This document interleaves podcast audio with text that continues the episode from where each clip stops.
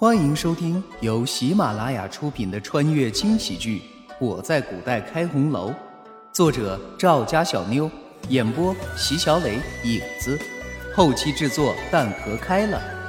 亲，记得订阅哦。第四十章，陈氏的年纪已经越来越大了，甚至可以用人老珠黄来形容了。呵 呵你没发现吗？他的脂粉呐，可是越来越厚了。之所以这么说，慕容羽更多的是为了逗一逗慕容子，不想让气氛变得这么沉重而已。虽然表面笑嘻嘻的，可他心里还是暗暗的思考着明天要如何应对。陈氏昨天才回陈府，今天就提议要去参加陈府的葬礼。要说这其中没有阴谋，打死他都不相信。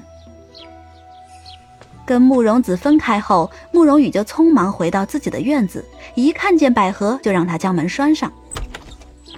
看到自家小姐的脸上出现了少有的焦急，百合微微皱眉，一脸的担忧：“小姐，发生什么事情了？”百合，你听着，明日我要随陈氏去陈府一趟，这其中肯定没那么简单。所以明日里你就说身体不适，留在府中。等我们出发之后，你就悄悄地潜伏在城府外面。一旦有什么事情，也好马上去请援兵。百合一边听着吩咐，一边不住地点着头，越听越觉得自家小姐真是太了不起了，这么缜密的安排，简直可以去当军师了。将所有的事情安排妥当后，慕容羽才开始拿出自己的瓶瓶罐罐忙活了起来。这样的龙潭虎穴，没有一点准备怎么能行呢？第二天天刚一大亮，慕容羽就起床，收拾好之后，朝着慕容子的院子走去。三人当中，自己和慕容子的处境是最危险的。慕容婷是陈氏的女儿，陈氏自然不会对自己的女儿下手，而跟自己相比，子儿确实是弱了一些，所以自己首先要做的就是将子儿保护好。一路想着，慕容羽已经走到了芙蓉院，慕容子一见，立刻亲切地迎了上来：“大姐，这么早你就来了，可用了早膳？我还没用，我们一起吧。”跟着慕容子进了内室，慕容羽没有着急，而是伸手入怀，拿出一个小瓶子，将里面的药丸倒出来，递给了慕容子。这是，这是解毒丸，你先服两粒，之后一切听从我的安排，见机行事。昨日回来的时候，看着大姐笑盈盈的样子，没想到心中早已有了计划。慕容子看着如此淡定的慕容羽，心中的佩服又多了一分。大姐，还是你想的周到，这样即便陈氏想做什么坏事，咱们也是有所防备的。慕容羽不屑的冷哼了声：“切，这是自然。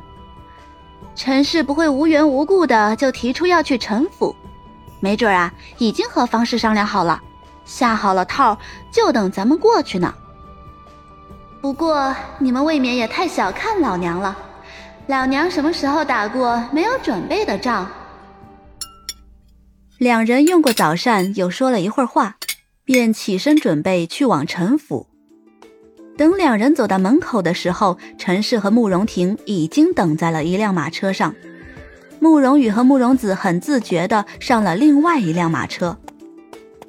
陈氏隔着马车看着两人，眉宇间不禁露出一抹疑惑。咦，慕容羽身边的小丫鬟到哪儿去了？算了，一个小丫鬟而已，量也翻不出什么大浪。心里这么想着，陈氏便没有在意，吩咐车夫开始赶路。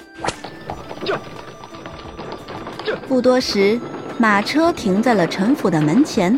立刻有小丫鬟上前掀开帘子，慕容羽先一步下了马车，之后又转过身去扶下慕容子。陈府已经没有了往日的光彩，取而代之的是大片大片白色的幔帐，从大门一直延伸到府中的各处。陈氏一路带着慕容羽三人来到灵堂。陈氏和慕容婷象征性的拉着方氏哭了一会儿，就有小厮前来，先带着慕容羽他们去到客房，只剩陈氏还留在灵堂里陪着方氏。陈府为几人准备的房间并不大，里面却是一应俱全。慕容羽并没有在房中休息，而是跟着慕容子一起去到了他的房间。进了房间，将门牢牢的关住。慕容羽才轻声的对着慕容子说道：“你刚才看到方氏看你我的眼神了吗？”听慕容羽这么一说，慕容子不由得心中一凛：“大姐，会不会出什么事情？”慕容羽闻言，却只是淡淡的一笑，随即附在慕容子的耳边：“来，子儿，你这样。”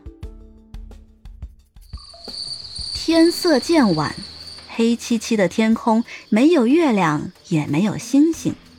这样的夜晚，注定是要让人不得安宁的。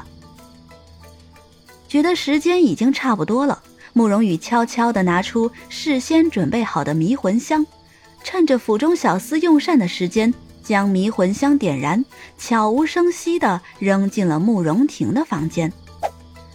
过了一会儿，两人猫着身子进了慕容婷的房间，果然闻到迷魂香的慕容婷和小丫鬟都已经昏倒。两人用最快的速度将小丫鬟和慕容婷的衣服换了过来，然后又合力将慕容婷拖到了原本给慕容羽准备的房间里，放在床上。一切准备妥当，慕容羽两人才悄悄地回到了慕容子的房间。如果陈氏没什么鬼心思最好，慕容婷顶多是梦游睡错了地方。可如果陈氏有什么心思，时间一分一秒的过去，两人都毫无睡意。相较于慕容子的紧张，慕容羽倒是淡定的多，只坐在桌子旁，悠闲的借着月光喝着茶。蓦地。门外传来一阵清浅的脚步声，慕容羽闻声，连忙轻手轻脚的起身，走到门口，透过缝隙看了出去。那是三四个穿着暗色衣服的人，路过了慕容子的房间，并没有停留，而是直接朝前走去。过了大概一刻钟的时间，几个人影再次出现的时候，肩上扛着一个被卷。确定人已经走远了，慕容羽才带着慕容子回到了自己的房间。一进门，一股浓厚的香味随之传来。看到地上还未烧尽的迷香，慕容羽不屑的一笑：“哼，陈氏果然是没安好心啊。”看到慕容羽脸上越来越阴冷的表情，慕容子有些担心的拉了拉他的衣袖：“大姐。”他们不会再回来了吗？回来又怎么样？我压根儿就没准备在这住。走，去慕容婷的房间。听慕容羽这么一说，慕容子不由得更加佩服起来，轻轻的点了点头，随即跟着慕容羽来到原本属于慕容婷的房间，将昏迷的小丫鬟扔了出去，丢在了草丛里。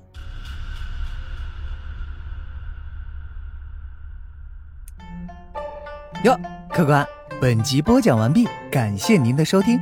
小的先去评论区恭候您的大驾，更多精彩内容且听下回分解。